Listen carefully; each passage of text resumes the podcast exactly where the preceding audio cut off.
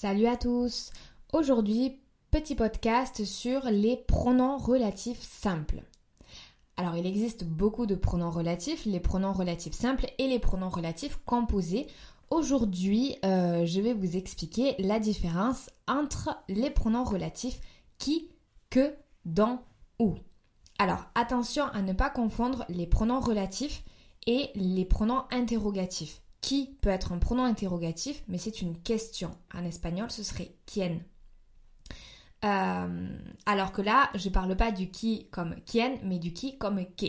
Un pronom relatif, vous allez vite comprendre, euh, c'est un petit mot qui permet la relation entre deux phrases. Pour éviter de faire deux phrases séparées, eh bien, euh, quand c'est possible, on essaie de les assembler en, en une phrase. Donc c'est un peu ça c'est un peu ça leur utilité. Alors je vais commencer tout de suite avec le pronom, le premier pronom relatif qui va être qui. Qui est un pronom relatif qu'on appelle sujet. Pourquoi sujet? Parce que il remplace un sujet. Après qui, toujours vous allez avoir un verbe. Donc, par exemple, pour que ce soit plus clair, l'homme qui passe est blond l'homme qui passe est blond. Après le qui, j'ai un verbe.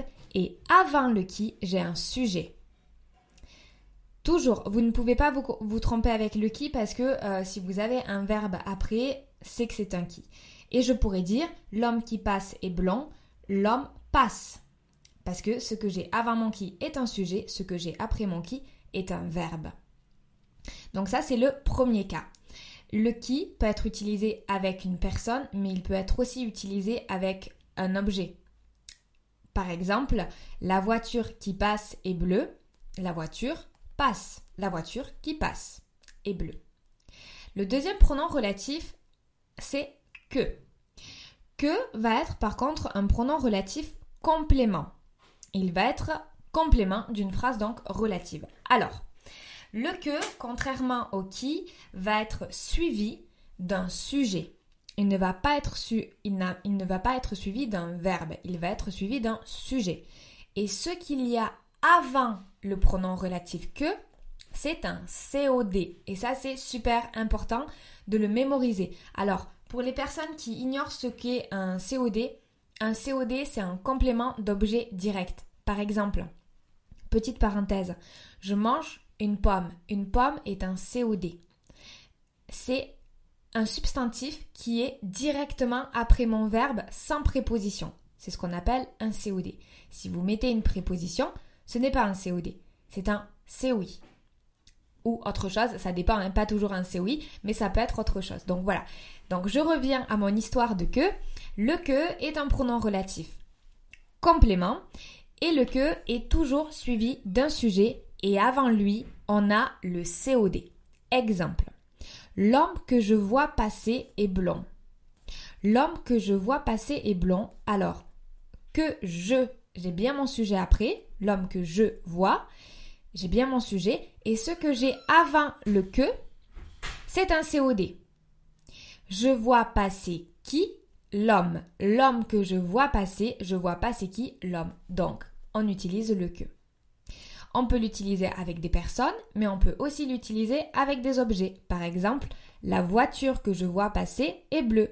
La voiture que je, sujet, vois passer, je vois passer quoi?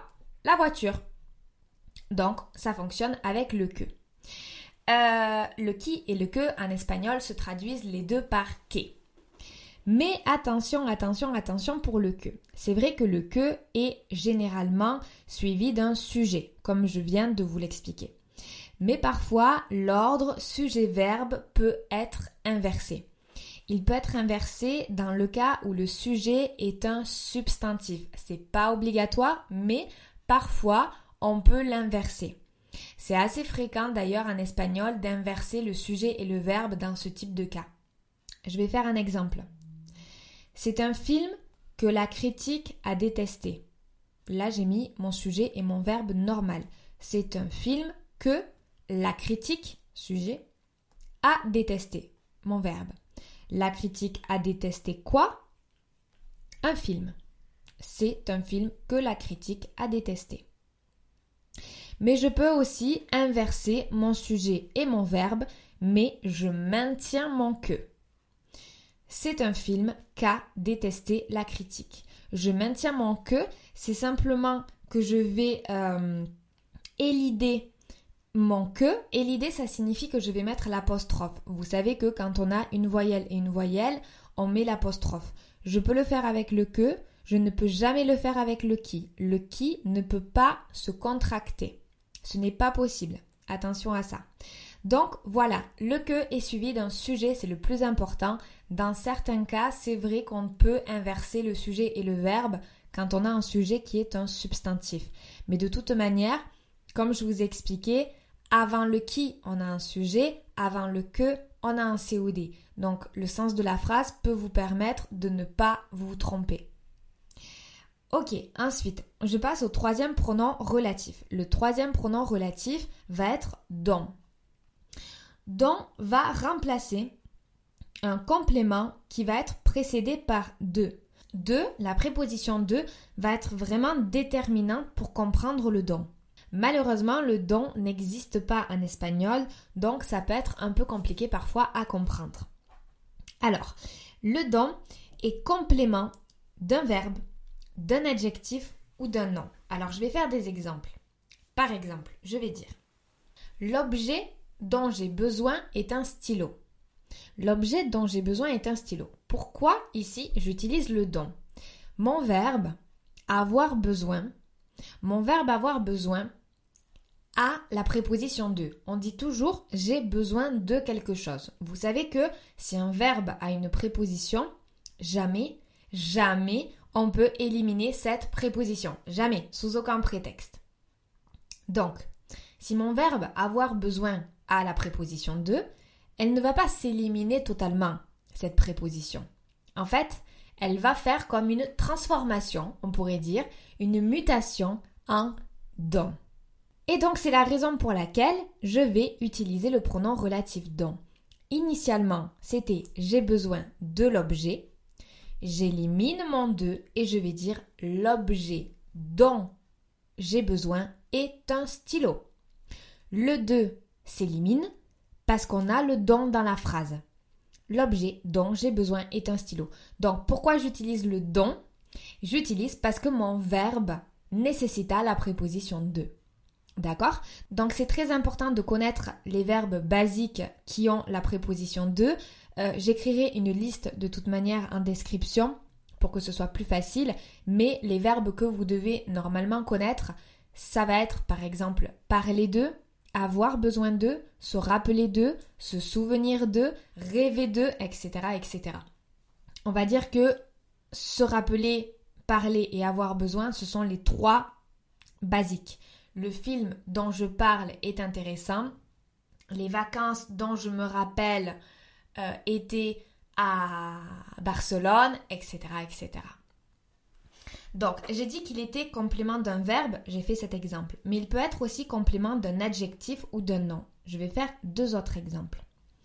Joe est l'homme dont je suis amoureuse.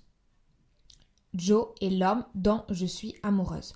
On va dire je suis amoureuse de, je suis amoureuse de Joe. La Joe est l'homme dont je suis amoureuse. On utilise le pronom relatif dont parce que je suis amoureuse, mon adjectif fonctionne avec la préposition de. Si je reformulais ma phrase, j'aurais je suis amoureuse de Joe. Donc, c'est le don. Autre exemple. Joe est l'homme dont j'attends la venue. Joe est l'homme dont j'attends la venue. Ici, c'est d'un substantif. J'attends la venue de Joe. Si je reformulais la phrase, j'attends la venue de Joe. Donc, si on devait euh, si on devait résumer tout ça, ce que vous devez principalement mémoriser, première étape, c'est vraiment de mémoriser les verbes qui ont la préposition de. Mais ensuite, plus simplement, entre guillemets plus simplement, parce que c'est pas très simple. Quand vous reformulez votre phrase, si vous avez la préposition de, vous devez utiliser le don. C'est vraiment l'idée de contorsionner la phrase, de reformuler la phrase et de voir si initialement votre phrase nécessitaba une préposition de, avait besoin d'une préposition de. Et c'était le cas de Joe est l'homme dont je suis amoureuse, je suis amoureuse de. Joe est l'homme dont j'attends la venue, euh, j'attends la venue de Joe. L'objet dont j'ai besoin est un stylo, j'ai besoin de l'objet. Ok? Donc voilà, c'est pas forcément très simple le, pronom relatif dont. Euh, c'est avec de la pratique et surtout en l'utilisant au début avec 2, 3, 4 verbes par exemple c'est beaucoup plus facile et petit à petit on prend un peu plus de d'aisance, on prend un peu plus de on a un peu plus de facilité. Mais au début c'est compliqué, c'est normal. Et le dernier pronom relatif dont je vais parler va être ou. Ou est un pronom relatif, attention à ne pas le confondre encore une fois avec le pronom interrogatif, est un pronom relatif de lieu et de temps. Alors ça c'est très important de le mémoriser, le temps, pas uniquement le lieu. Alors, je vais d'abord faire un exemple avec le lieu parce que c'est le plus simple. La ville où j'habite est Madrid. La ville où j'habite est Madrid. C'est un peu comme si je vous disais en espagnol la ciudad donde vivo es Madrid. Donc la ville où j'habite, c'est un lieu, c'est un complément circonstanciel de lieu, c'est un lieu donc j'utilise le où. Et on l'utilise aussi avec le temps avec la temporalité. Alors ça c'est un peu bizarre euh, si on compare avec l'espagnol, mais on l'utilise aussi avec le temps. Par exemple, le jour où je suis arrivée, il pleuvait. El día que llegué, llovía. Le jour où je suis arrivée, il pleuvait. Le jour, c'est la temporalité.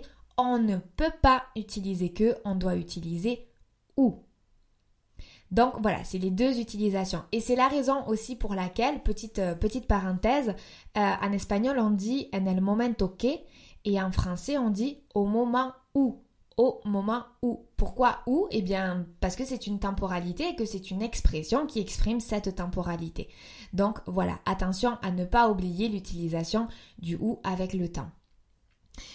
Voilà, c'est tout. J'espère que ce petit podcast aura été clair, que ça vous aura servi. On se retrouve pour un prochain podcast. Ciao